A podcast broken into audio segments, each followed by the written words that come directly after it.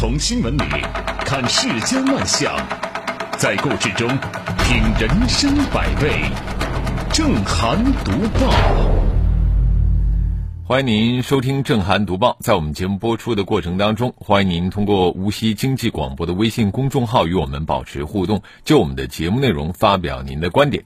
好，我们来说今天的头条。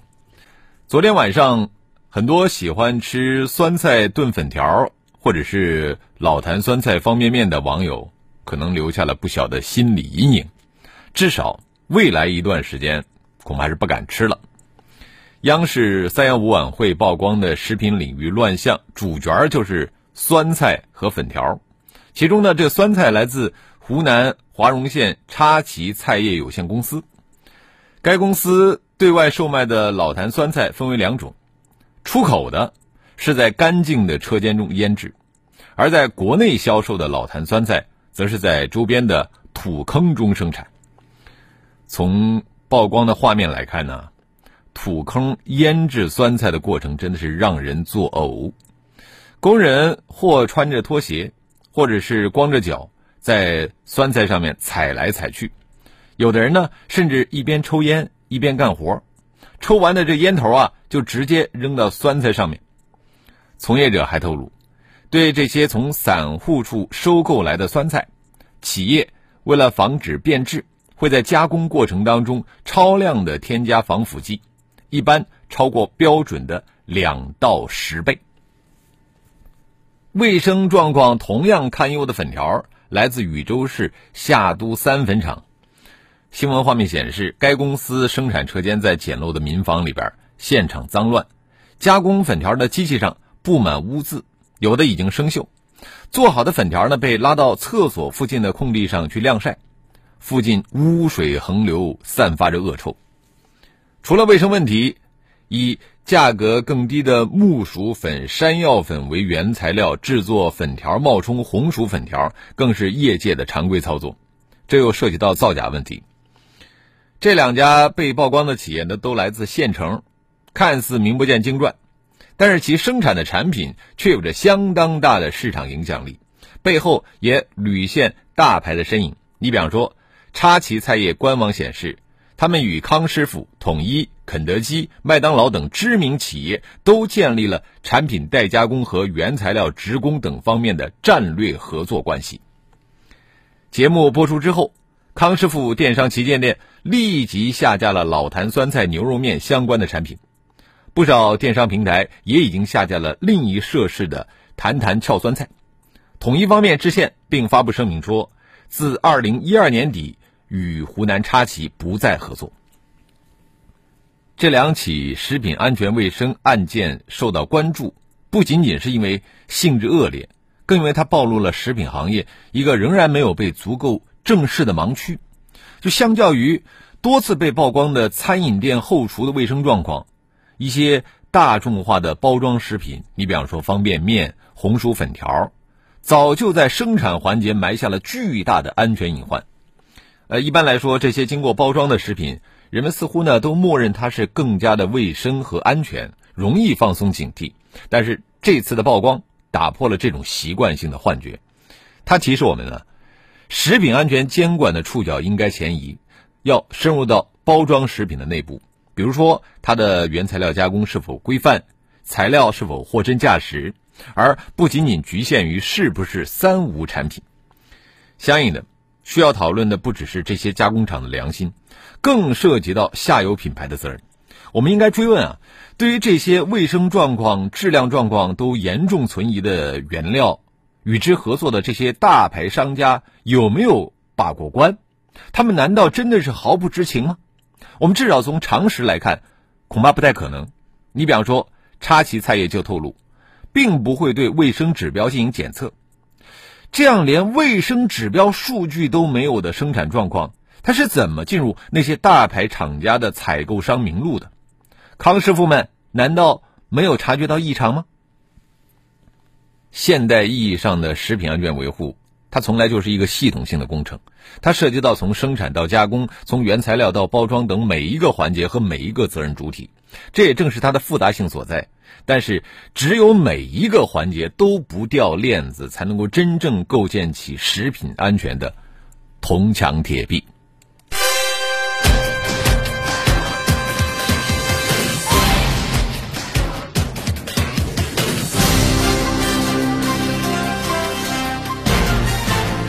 这里是正涵读报。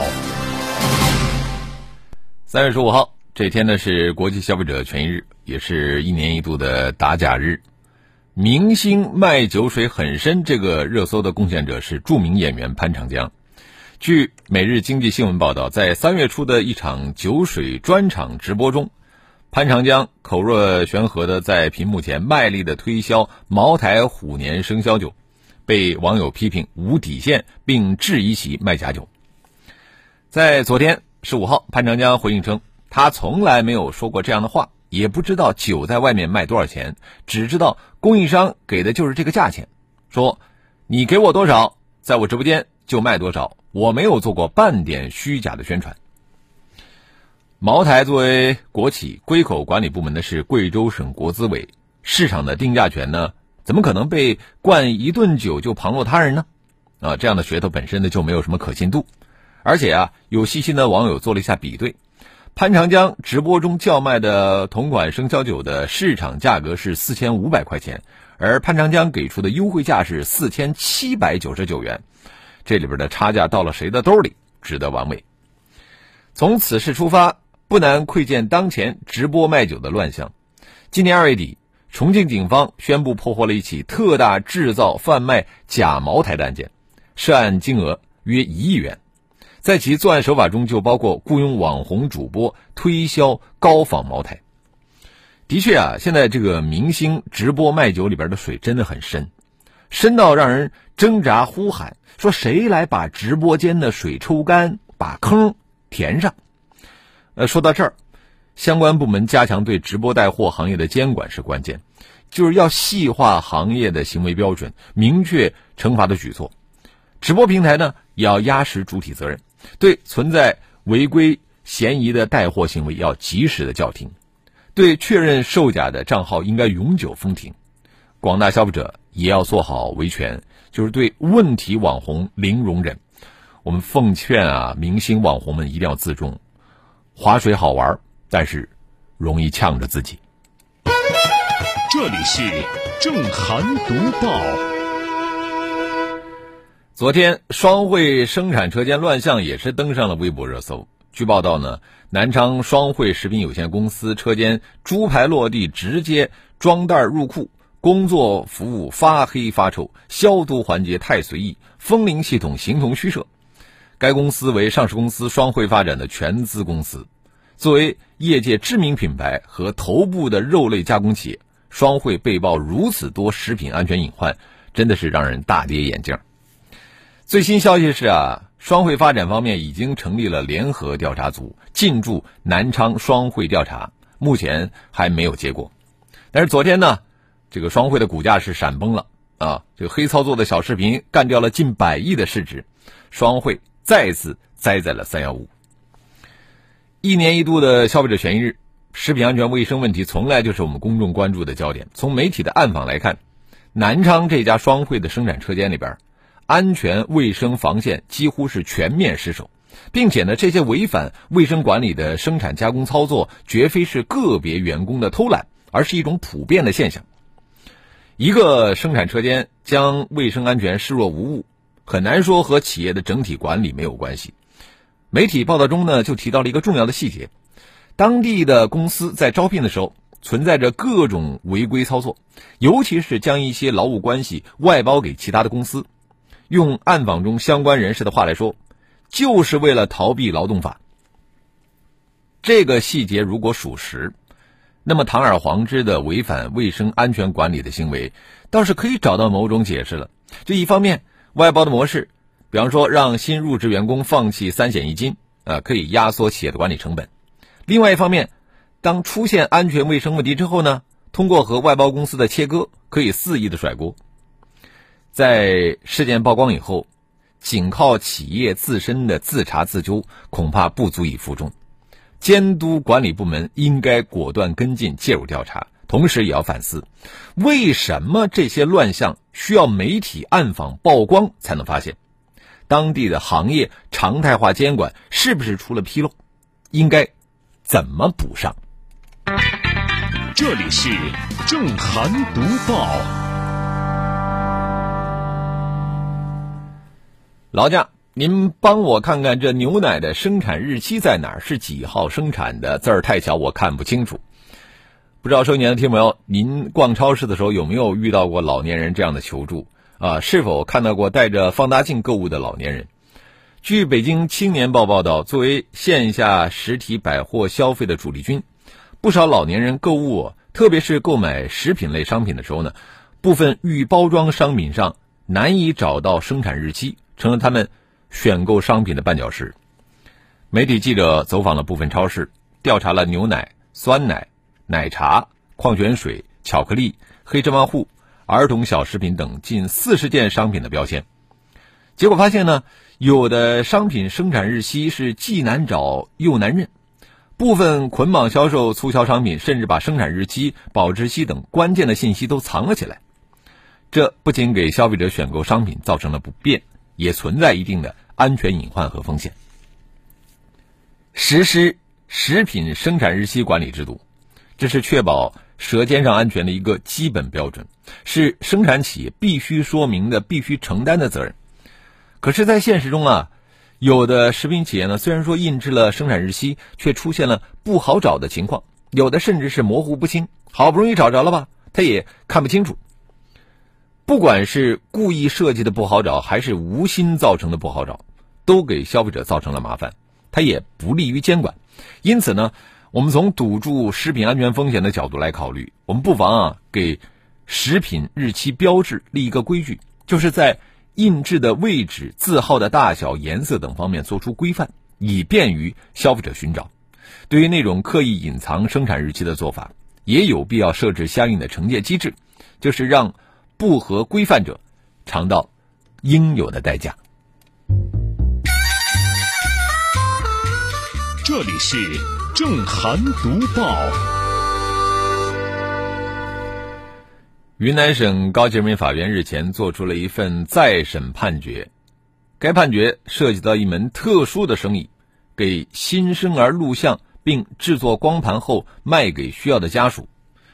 这份判决当中，当事人李某华与昆明市妇幼保健院和昆明医科大学附属延安医院两家医院开办的经营主体合作，将在妇产科产房、手术室、洗澡间、游泳室、抚触室等拍摄的视频制作成光盘，并且以两百四十元、两百元的价格转卖给需要的家属。这个案件的一个争议焦点是，这份独家生意是否构成不正当竞争，以及承包生意的李某华与两家医院之间是否存在商业贿赂等等。假如。仅从法律的角度来看呢，这些疑问的确是有待厘清。但是我们从医学的角度来看啊，产科不仅不应该成为生意人竞争的场所，而且呢，通常还明确闲人免进，就连家属探视也要加以严格的限制。所以说，从医学的角度来看呢，这一类商业合作本来就不应该出现。我们从保护个人隐私的角度来看，这份生意。更是做不得，因为拍摄的内容涉及到极其敏感的个人隐私。你比方说，脐带一边连着母体，一边连着婴儿，这个断脐带的过程被拍下来，实际上是敏感的隐私被拍下来。好，一段广告之后马上回来。早安，您吃点什么？来点有品质。您放心，咱这儿的早餐啊，选用最新鲜的食材，没有地沟油、瘦肉精、塑化剂、色素、香精一律不也没有塑身剂。那味道怎么样？味道纯正，入耳即化，关键是走心。有些什么口味啊？酸的、醋酸、柠檬酸，生活的各种精酸。有苦味的吗？有绿茶、咖啡、苦瓜、苦胆和各种苦闷。那甜的呢？有蜜，有糖，有苦味过后舌根是淡淡的甜和各种世间的美好。那肯定也有辣的。当然有朝天椒、生姜、大蒜和各种富有建设性的。麻辣点评，早餐要吃好，选择有品质的新闻大餐。工作日八点，FM 一零四正涵读报，诚意奉献。好，欢迎回来，这里是 FM 一零四无锡经济广播正在直播的《震撼读报》。在广之前，我们说到了这个云南的一起承包新生儿录像的业务，就是这个生意啊，它还存在一个强人所难的现象，就是这个产科呢向产妇及其家属介绍完婴儿摄像服务之后，要收取摄像费，啊，这就会让产妇和家属感觉到很为难，因为拒绝这类服务，难免担心会得罪人啊，很多人呢只能是无奈的购买服务，所以我觉得。比这种商业行为是否构成不正当竞争、对当事人处罚是否正确等问题更显紧迫的，就是我们怎么避免商业之手伸进妇产科这样的敏感区域。接着我们来看看微信平台，小阳春说：“完美，从此以后再也不吃酸菜和火腿肠了。”呃，小小瑞说从来不吃老坛酸菜味的，觉得这个味道怪怪的。感谢我灵敏的味觉，脚踩的酸菜拌烟头，能味道不怪吗？啊，这个最爱酸辣味的。Sandy 他说我一直有个疑惑呀，就为什么这个三幺五晚会一年只办一次呢？嗯，吃太多的鱼说泡面，我一直最喜欢老坛酸菜味的，从此以后我再也没有。快乐起来的理由了。西门说：“曾经的我吃了多少臭脚丫啊，往事不堪回首。”梁心义说：“吃完加过双汇的老坛酸菜牛肉面，又加了一份禹州粉丝，直接吐了个卖假酒的网红一脸。”远方的朋友说：“这么多食品问题，非要憋到三幺五，难道不应该发现就报道吗？”啊。我个人觉得应该取消三幺五晚会，真正用心做成每天都是三幺五。神采飞扬说：“我家里还有三包双汇，能退吗？”我觉得应该可以退啊，只要你拿着这个小票，呃，找到你这个当时的超市，这个应该是可以退掉的。苏源说：“食品厂恐怕会从三幺五晚会当中吸取教训，严查进车间的人员，一律不允许带手机和摄像设备。”啊。这搞得有点反间谍的行为了啊！我们也欢迎更多的朋友可以就我们的节目内容来发表您的观点。我们继续来读报。邓伦沦陷，并且因此呢上了昨天的热搜。近期啊，根据税收监管中的线索，上海市税务局第四稽查局经税收大数据进一步的分析，发现邓伦涉嫌偷逃税款。依法对其开展了全面深入的税务检查。经查，邓伦在二零一九年至二零二零年期间，通过虚构业务转换收入性质进行虚假申报，偷逃个人所得税四千七百六十五点八二万元，其他少缴个人所得税一千三百九十九点三二万元。上海市税务部门对邓伦追缴税款、加收滞纳金并处罚款，共计。一点零六亿元。虽然有网友发问：“邓伦是谁？”啊，但是不可否认的是啊，这个邓伦的确是近年来冉冉升起的一个流量明星啊，也是一个业务繁忙的广告小生。邓伦涉嫌偷逃税款事件，论爆炸性和他的案值。比不上前一段时间的薇娅事件和郑爽事件，但是无疑啊，这个事件对人心造成的震荡也是比较沉重的。你说一个演艺圈的后生，通过自己的打拼，好不容易脱离十八线，成了一线的红星，怎么就栽在这个偷税漏税上了呢？目前，邓伦的抖音等社交账号已经被封。三月十五号，云米声明终止与邓伦的合作关系。呃，如果他的大好前程就此被毁掉，好像是不是有点可惜？这或许正应了这个巩汉林几天前对饭圈的批评，说收入几千万上亿还偷税漏税，完全是给中国人丢脸。这话呢很直白，很不好听，但是它很真实，因为众多网友也是这么想的。你说，你一个明星，收入都已经到了这个量级了，一年挣的钱。常人可能一辈子都挣不着，过日子衣食无忧啊，在外面也备受追捧，还不知足吗？说其贪心可以，说其糊涂啊更可以。有业内人士分析认为，邓伦可能同薇娅一样，利用开发票等其他的手段来代替个人所得的方式进行规避个税。这样的避税手法是完全行不通的，因为在大数据时代，税收整体的这个大数据环境已经搭建成功，并且逐步发力。那么这就意味着，你再耍什么小聪明，都是和自己过不去。严格按照规定，老老实实纳税，一边为社会做贡献，一边保持着影响力。不香吗？莫道惩戒重，早知今日何必当初啊！明星作为高收入群体，理应成为全社会的纳税榜样。凭借其特殊的标签，明星依法足额纳税，可以激励公众树立纳税光荣的意识。但是令人遗憾的是啊，多年来现实当中不断的有明星踩了高压线，怦然倒下。这就说明有一些明星。他们的收入的确是上去了，但是综合素质啊还不如常人呢。人们并不希望看到明星们接二连三的塌房，但是明星自个儿是不是也得争点气呢？有人在朋友圈对某明星喊话说：“邓伦倒了，你得挺住啊！”这是多么诚恳的民意呀！别对不起爱你们的那些人。好了，今天的震撼读报我们就说到这里，非常感谢您的收听和参与，我们明天同一时间再会。